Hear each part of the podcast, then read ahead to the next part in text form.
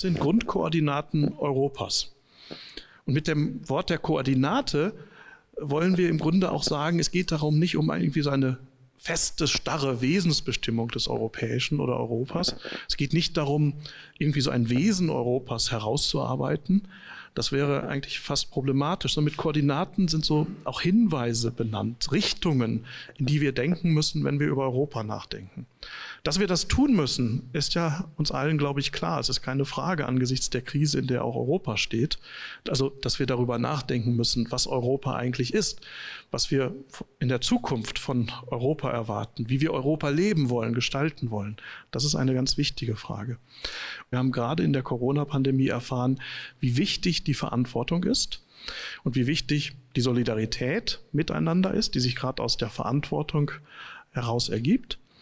Aber wir wissen auch, wie wichtig die Freiheit ist. Auch das haben wir in der Corona-Pandemie gelernt, wie wichtig Freiheit ist, welch hoher Wert Freiheit ist. Und wir haben auch gelernt, wie wichtig es ist, darüber nachzudenken, was Menschenwürde bedeutet. Nun aber zur ersten Grenzauer Predigt, ein feierlicher Moment, nämlich eine Predigt, die, ich glaube, ihre eigenen Herausforderungen hat. Das ist kein Vortrag, keine Lesung. Eine Predigt ist mit besonderen Erwartungen ver verbunden. Es ist ja eine Verkündigung. Es wird etwas verkündet. Aber diese besondere Bürde ist vielleicht auch mit einer besonderen äh, positiven Seite noch verbunden, nämlich der, wir haben gerade kurz drüber gesprochen, dass eine Predigt ja nicht diskutiert wird, sondern mal die Gelegenheit hat, ganz unwidersprochen, das, was einem auf dem Herzen liegt, zu verkündigen. Und das werden wir heute hören. Und wir freuen uns sehr, dass äh, Frau Dr. Stoll unsere Einladung angenommen hat. Was für ein Sieg der Freiheit.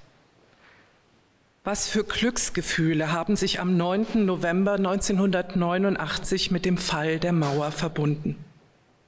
Bis heute können sich fast alle Menschen in Deutschland, die ein aufnahmefähiges Alter erreicht hatten, daran erinnern, wie sie diese Nachricht erfahren haben. Yes, we can. Den Slogan Barack Obamas zur Erneuerung der amerikanischen Demokratie, eigentlich schienen ihn die Deutschen erfunden zu haben. Eine friedliche Revolution, eine Entscheidung von unten, eine politische Bewegung, die sich aus dem Herzen der damaligen DDR-Bürger heraus entwickelte und so ungeheuer an Kraft gewann, dass sie Mauern niederreißen konnte. Dabei waren alle vorangehenden Bemühungen, aus Deutschland wieder einen vereinten Staat zu machen, gescheitert. Der Kalte Krieg der Supermächte legte Eis über die Freiheitsbestrebungen in Europa. Der eiserne Vorhang der sowjetischen Übermacht trennte den Osten von dem Westen des alten Kontinents und sorgte dafür, dass der erste Aufstand der DDR-Bürger am 17. Juni 1953 blutig niedergeschlagen wurde. Was mit der deutschen Wiedervereinigung 1990 gelang, ließ anstelle des Gedenkens an den 17. Juni mit dem 3. Oktober nicht nur einen neuen Feiertag erstehen. Es klang und klingt bis heute wie ein politisches Märchen, das in den Folgejahren weit über Deutschland hinaus zum Mythos einer gelungenen Freiheitsbewegung wurde. Einer Freiheit, die sowohl die Rolle der Bürgerinnen als auch die des Staates aus einem auf der europäischen Aufklärung fußenden Demokratieverständnis heraus definierte und Freiheit im Sinne Immanuel Kants als die Freiheit mündiger Bürger verstand, die Kraft ihres Verstandes fähig und willens waren, sich in die Gestaltung einer freiheitlich geformten Gesellschaft einzubringen, ohne Repressalien befürchten zu müssen. Dass sich dabei die persönliche Freiheit des Einzelnen nicht ohne die politische Freiheit denken lässt, ist vielfach beleuchtet und von der Philosophin Hannah Arendt aus der Katastrophenerfahrung des 20. Jahrhunderts auf den Punkt gebracht worden. Will man die Menschen daran hindern, dass sie Freiheit in Freiheit handeln, so muss man sie daran hindern, zu denken, zu wollen, herzustellen, weil offenbar all diese Tätigkeiten, das Handeln und damit auch Freiheit in jedem, auch den politischen Verstande implizieren. Mit dem Aufbegehren des 18. Jahrhunderts gegen den Feudalismus und eine ständestaatlich verordnete Obrigkeit ging damals in ganz Europa eine Forderung nach Individualismus und Selbstbestimmung einher, die wir bis heute als Grundlage der bürgerlichen Emanzipation begreifen, ohne die unser demokratisches Politikverständnis nicht zu denken ist. Die Historie der Libertas, wie Freiheit im Lateinischen genannt wird, umfasst dabei weit mehr als einen begrifflichen Raum. Sie ist uns Menschen existenziell. Das Streben danach so notwendig wie das Atmen, die ihr innewohnende Kraft so elementar wie Geburt und Tod. Denn sie macht Unmögliches möglich, wie auch ihr Verlust einzelne Menschen aber auch soziale und gesellschaftliche Verbindungen in Abgründe stürzen und zerstören kann. Frei zu denken, frei zu handeln, ist ein archaischer Topos, ein uralter Menschheitstraum, denn die Geschichte der Menschheit ist eine endlose Abfolge von Herrschaft und Knechtschaft, Macht und Ohnmacht, Unterdrückung und Aufbegehren dass sich dabei die Angst in die Seelen frisst und die Mentalität einzelner, aber auch ganzer Gemeinschaften, Völker und Nationen verändern kann, gehört ebenso zu den traurigen Wahrheiten wie die Gewissheit, dass es immer auch Menschen geben wird, die sich von den grausamsten Zumutungen und widrigsten Ereignissen nicht zerbrechen lassen. Diese außergewöhnliche Resilienz, eine Form innerer Freiheit, die sich gegen äußere Widrigkeiten abzuschotten vermag, wurzelt nicht selten in einem tiefen Glauben an die Kraft der Humanität oder in einer bekennenden Spiritualität, die Kraft eines lebendigen Glaubens an eine höhere Macht als unsere irdischen Begrenztheiten existenziell sein kann. Wenn wir hier Beispiele aus der deutschen Geschichte heranziehen und an Widerstandskämpfer gegen das Dritte Reich denken, etwa an Dietrich Bonhoeffer oder den Provinzial der deutschen Dominikaner Laurentius Siemer, Anne Frank oder Sophie Scholl, dann stellen wir fest, dass sie alle, so unterschiedlich ihre Leben auch verlaufen sind, in ihren Briefen und Tagebüchern einen Raum innerer Freiheit umrissen haben – zu dem keine äußere Gewalt heranreicht und der zu dem Kostbarsten gehört, was Menschen in sich selbst entdecken können. Immer aber ist es ein Aufbruch zu sich selbst, der sich von äußeren Gewissheiten löst, der radikal das eigene Ich beleuchtet und bereit ist, das Leben über Gefahr und Tod hinauszudenken. In ihrer Unbeirrbarkeit sind diese Menschen bis heute jüdische und christliche Leitbilder, so wie in anderen Teilen der Erde Persönlichkeiten wie der Dalai Lama oder Nelson Mandela leuchtende Vorbilder sind, wie bei buddhistische oder muslimische oder andere Glaubensinhalte Kraft und Zuversicht gegen totalitäre Unterdrückung schenken können, wenn sie auf der Grundlage einer alles überstrahlenden Humanität gelebt und gedacht werden. Auch die schöne Erzählung von der deutschen Wiedervereinigung wurde von den im Osten Deutschlands vorwiegend protestantisch geprägten Kirchengemeinden mitgetragen. Gläubige Christen boten Zufluchts- und Versammlungsorte, menschliche und theologische Unterstützung, auch wenn nicht alle Theologen der Ostkirche von dem Gedanken an die deutsche Wiedervereinigung begeistert waren und das Aufweichen sozialer Verantwortlichkeit fürchteten.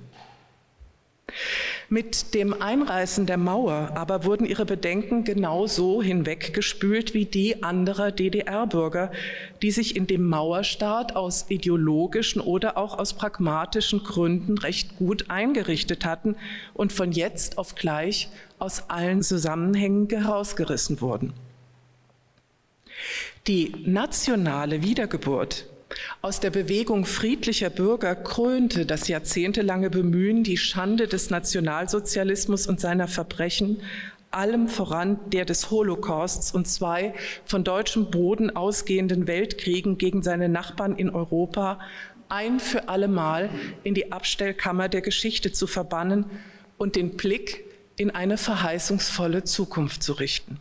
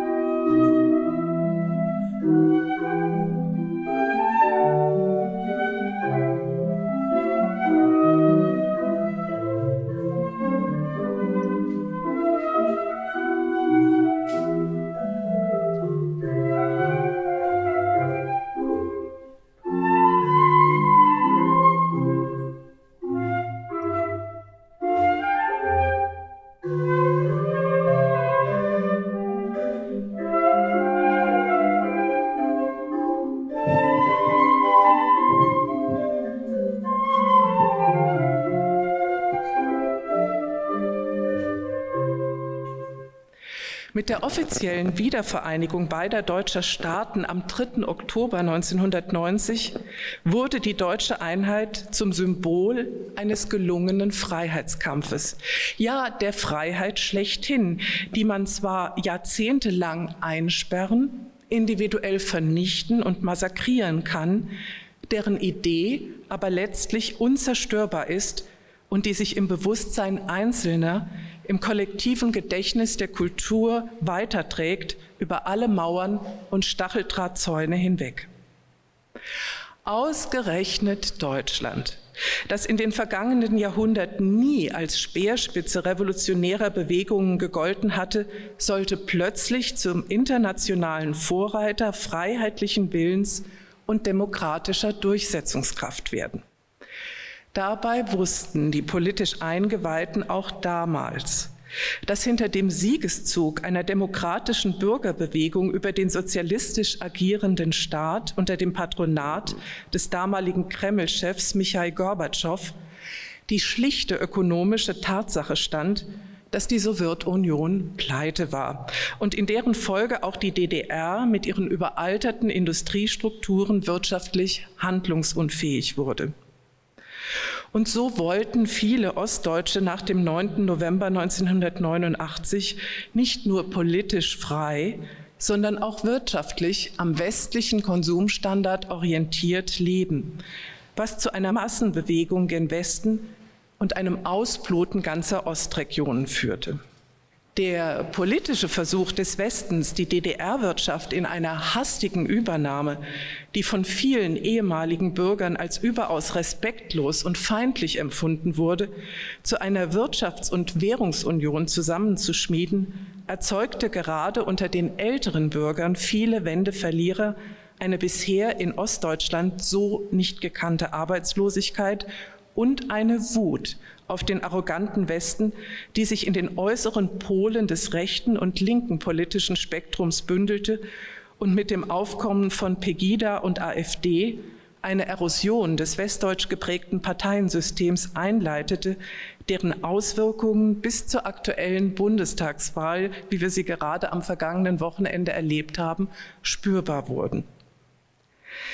Die politische Einheit war eine Sturzgeburt und sie sollte alle Deutschen teuer zu stehen kommen. Die damals von Helmut Kohl beschworenen blühenden Landschaften ließen auf sich warten. Die immensen finanziellen Anstrengungen sorgten für Verdruss im mit Arbeitslosigkeit und auch mit dem Niedergang traditioneller Industrien kämpfenden Westen. Das aggressive Vorgehen der Treuhand bei der Auflösung, Veräußerung und Zerschlagung der DDR-Betriebe löste Verbitterung bei den dort lebenden Menschen aus, die von jetzt auf gleich das Gefühl hatten, dass ihr eigenes Leben und ihre jahrzehntelange Arbeit mit einem Schlag wertlos geworden war, nur weil sie auf der falschen Seite der Mauer hatten leben müssen.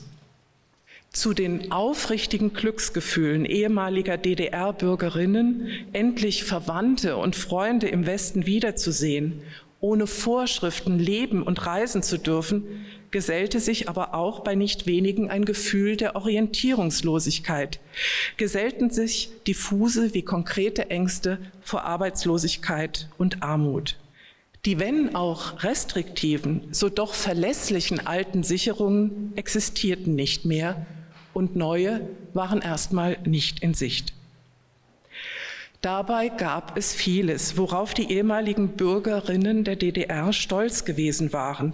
Allem voran die Gleichberechtigung der Frauen, die dank eines funktionierenden Kitasystems auch mit Familie unbesorgt arbeiten gehen und gleichen Lohn erwarten konnten.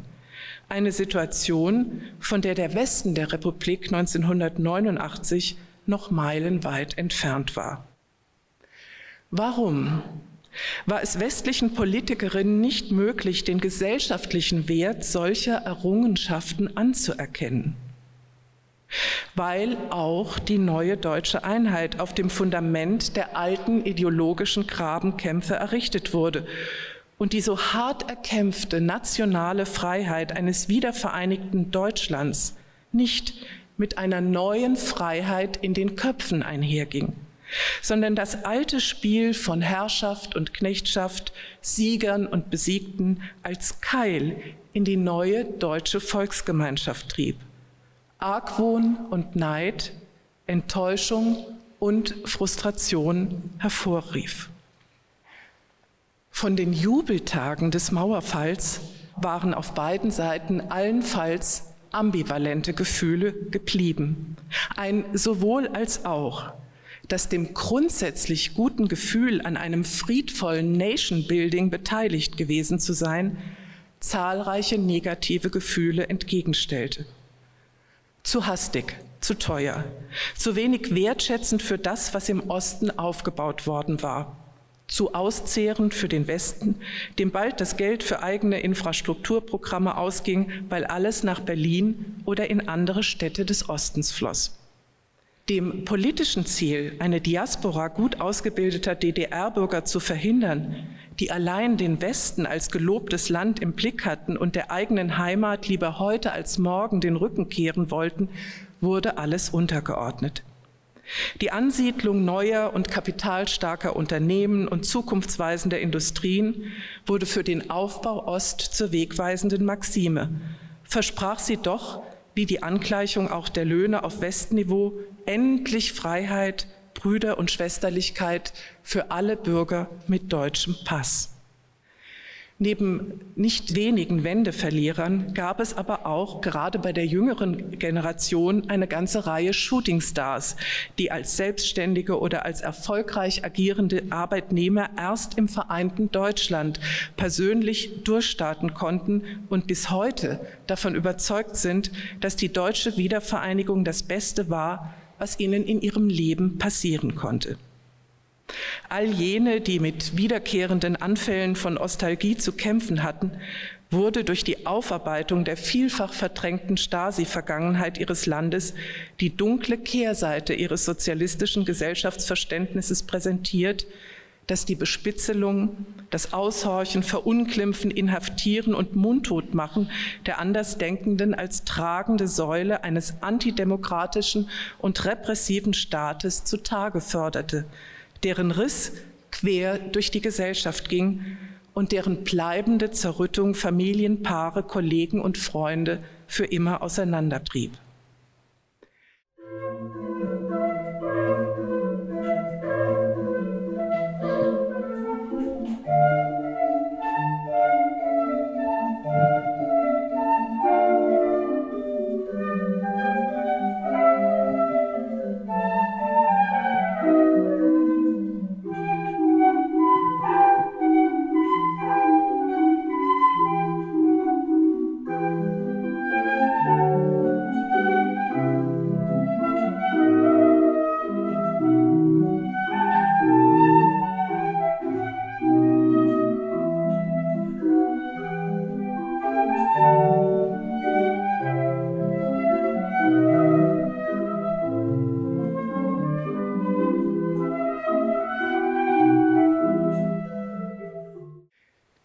Vielbeschworene Freiheit. Sie hatte plötzlich einen bitteren Kern. Dass immer und zuerst das Fressen kommt und dann erst die Moral, so wie es Bertolt Brecht einst als Leitsatz sozialistischer Überzeugung propagiert hatte, erschien auch unter dem Blickwinkel kapitalistischer Interessen erschreckend aktuell. Das hehre Lied der Freiheit hatte ganz eindeutig eine sozialistisch vergangene und eine kapitalistisch aktuelle Botschaft und beide zeigten gehörig Schlagseite. Den innerdeutschen Schwierigkeiten diametral entgegengesetzt strahlte außerhalb der deutschen Grenzen die Sonne der deutschen Freiheit und lockte mit verheißungsvollem Strahlen Freiheitssehnsüchtige in aller Welt. Mit dem Auseinanderbrechen des eisernen Vorhangs hatten sich auch die Koordinaten Europas verschoben. Deutschland hatte dabei eine Vorreiterrolle gespielt und die Freiheiten, die nun alle Bürger des wiedervereinigten Landes genießen durften, schufen unvergessliche Bilder, die Menschen weltweit inspirierten und ermutigten, es ihnen nachzutun. Das erste Menetekel, das dem deutschen Freiheitstraum folgte, war der furchtbare Bürgerkrieg im ehemaligen Jugoslawien der von 1991 an fast ein Jahrzehnt tobte und die Idee einer Friedenssicherung innerhalb Europas durch militärische Truppen an ihre Grenzen führte. Das deutsche Freiheitswunder aber blieb davon unberührt. In den folgenden Jahren waren es vor allem die Entwicklungen der Globalisierung und Digitalisierung, die die ikonischen Bilder von Menschen, die Mauern überkletterten und Stacheldrahtzäune niederrissen, auch in die entferntesten Länder und Kontinente trugen.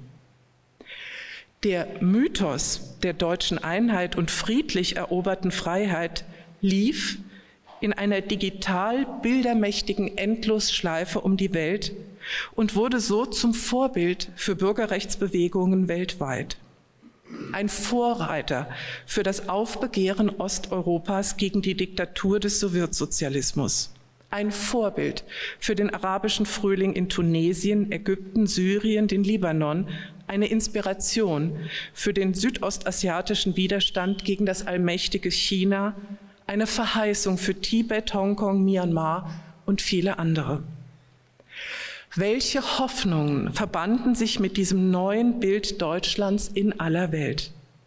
Ein Land, dem das gelungen war, das sollte doch prädestiniert dafür sein, die Freiheit auch in andere Kulturen zu tragen.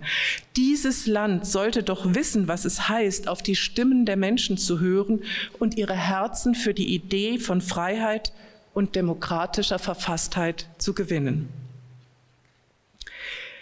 Der mit Gerhard Schröder eingeläutete und während der Merkelschen Kanzlerschaft stetig ausgebaute Wirtschaftsboom transportierte auch den Traum, dass politische Freiheit und persönlicher Wohlstand für alle Menschen erreichbar sei eine Art Geschenkpackung im Verbund global agierender Wirtschaftsinteressen, die nicht nur Waren und Wohlstand rund um den Globus transportieren konnten, sondern auch die Idee der Freiheit und demokratischen Selbstbestimmung in entfernte Länder und Kulturen trug. Die mit der neuen Größe Deutschlands gewachsene Rolle im geopolitischen Spiel der Nationen und Supermächte forderte nun auch ein verstärktes ziviles und militärisches Engagement in der NATO ein und ließ auch militärische Skeptiker glauben, dass Deutschlands neue Fähigkeiten nicht nur in der politischen Absicherung demokratischer Interessen, sondern darüber hinaus auch im Nation Building heillos zerstrittener Nationen liegen könnte. Vor diesem Hintergrund war Deutschlands humanitäre Großleistung, Flüchtlinge aus Syrien im großen Stil ins Land zu lassen, Höhe und Wendepunkt eines neuen Selbstverständnisses. Was die Deutschen untereinander möglich gemacht hatten, galt nun auch für die Aufnahme der Fremden in unserem Land. Wir schaffen das. Wir sind stark genug, um abzugeben und im Sinnbild einer neuen Schwester und Brüderlichkeit mit Menschen in Not zu teilen. der humanitäre Höhepunkt eines deutschen Selbstbewusstseins, das sich vor dem Einreißen von trennenden Mauern nicht fürchtet, markiert zugleich einen Wendepunkt, der in der Folge den Blick auf zahllose ungelöste Probleme im Inneren des Landes preisgab, die der Zustrom der Flüchtlinge in keiner Weise verursacht hatte, in der Ballung der zu lösenden Aufgaben aber wie unter einem Vergrößerungsglas offenlegte. Die Fremdheit zwischen Ost- und Westdeutschland war auch Jahrzehnte nach dem Mauerfall nicht wirklich überwunden, obwohl eine aus Ostdeutschland stammende Bundeskanzlerin dieses Land bis heute 16 Jahre regiert hat. Für all diejenigen, die sich sozial und politisch abgehängt fühlten, wurden die Fremden zur Zielscheibe eines latent wachsenden Hasses auf die Welt, sich selbst und die deutsche Politik. Die neue Freiheit. Sie rief konkret Furcht und diffuse Ängste hervor, Ängste, die in Aggression und Hass umschlugen. Essentielle Grundregeln eines demokratischen Miteinanders werden zunehmend aus den Angeln gehoben.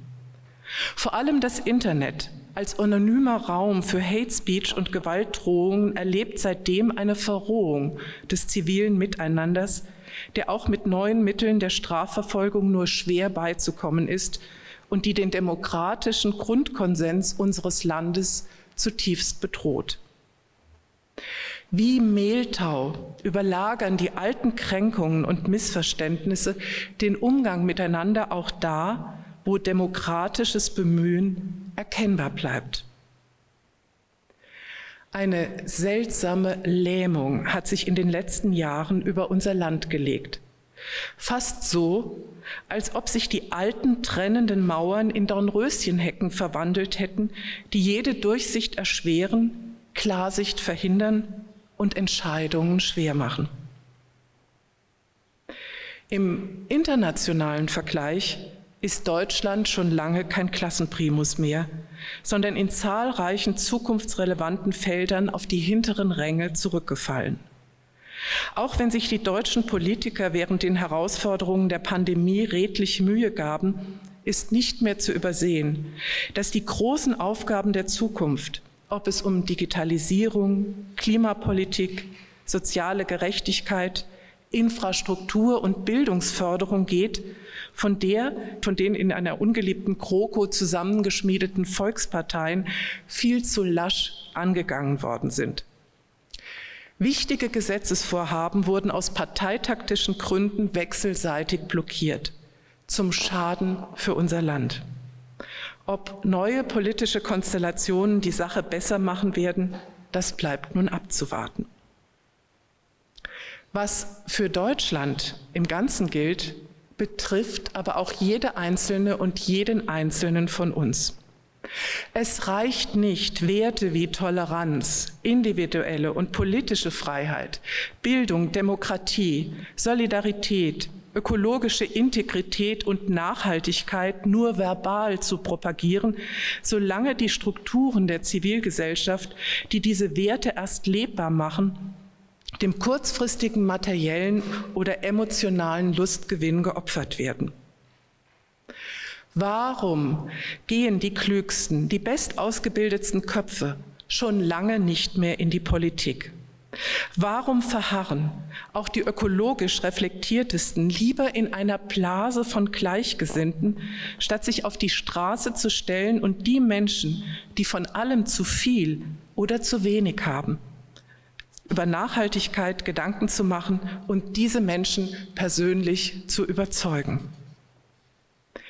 Vielen ist das zu mühsam geworden, weil der Faden mitunter schon lange gerissen ist weil einzelne Anknüpfungspunkte immer schwerer zu erkennen sind. Hier wie dort sind gemeinschaftliche Werte unter die Räder gekommen, ein Grundkonsens dafür, was in einer Zivilgesellschaft unverzichtbar sein, was unverhandelbar sein sollte. Haben wir uns alle, vielleicht zu lange auf dem ikonischen Moment eines friedvoll vereinigten Deutschlands ausgeruht. Und schlafwandeln wir nicht alle in gefährlicher Weise, so wie es der große Historiker Timothy Gordon Ash für die Zivilgesellschaft vor dem Ersten Weltkrieg beschrieb, indem wir uns unseren ökologischen, pazifistischen und kulturellen Träumen hingeben, ohne uns der mühsamen Arbeit einer steten Vermittlung an jene zu unterziehen, die gerade ganz andere Sorgen haben, weil das Brot nicht reicht, weil sie von Gewalt und Hass bedroht oder in den Möglichkeiten der Bildungsteilhabe restlos abgehängt wurden. Wir sollten uns vor Augen führen, dass das vielbeschworene Auseinandergehen der sozialen Schere irgendwann auch ganz zerbrechen kann. Dass es dabei längst nicht nur um die beschämende Vernachlässigung von Kindern und Alten geht. Unter der Endloskette unserer Versäumnisse schlummert ein Gewaltpotenzial, das irgendwann weder mit Geld noch mit guten Worten eingefangen werden kann, wenn wir nicht endlich wach werden und bereit sind, genauer hinzusehen und die Versäumnisse vergangener Jahre klar zu benennen. Dass gerade ein so gutes Gelingen wie die friedliche Wiedervereinigung Deutschlands in der Folge zu Hybris und mangelnder politischer Tiefenschärfe führen kann, hat uns das grausame und gerade auch für Deutschland beschämende Ende des westlichen Engagements in Afghanistan vor Augen geführt. Weder die persönliche Freiheit eines einzelnen Menschen noch die politische Freiheit eines Landes sind Selbstläufer. Beides muss im Umfeld der bestehenden Verhältnisse stetig reflektiert und erneuert werden und kann letztlich nur aus starken zivilgesellschaftlichen Strukturen heraus und der Bereitschaft des Einzelnen zu verantwortlichem Handeln überlebensfähig bleiben. Was wäre, wenn jede oder jeder sich täglich eine Viertelstunde von seiner Lieblingsbeschäftigung abknapsen würde um entsprechend seinem Wunsch nach äußerer Freiheit auch einen inneren Freiheitsraum zu schaffen, der ihn abwägen lässt, was wirklich nötig und was verzichtbar wäre für diesen Traum. Was wäre, wenn das Miteinander nicht nur im Blick auf die Freunde und Kollegen, die uns nahestehen, sondern im Blick auf die, die wir weniger schätzen, die wir vielleicht überhaupt nicht leiden können, neu erprobt würde. Was wäre, wenn an die Stelle von Hierarchien ein offenes Konkurrieren um die besten Ideen treten würde? Wir alle können diese kleine Liste im Innern beliebig fortsetzen. Demokratisch in Freiheit zu leben ist ein hohes, ist ein sehr kostbares Gut. Wie viele Freiheitsträume sind weltweit zerschlagen worden? Deutschland darf ihn leben. Der 3. Oktober ist Anlass genug, dafür zutiefst dankbar zu sein. Hören wir aber bitte auf, das als selbstverständlich zu betrachten. Ein bisschen Demut kann da nicht schaden, wenn sie mit der Bereitschaft einhergeht, dafür auch persönlich Verantwortung zu übernehmen. Ich danke Ihnen.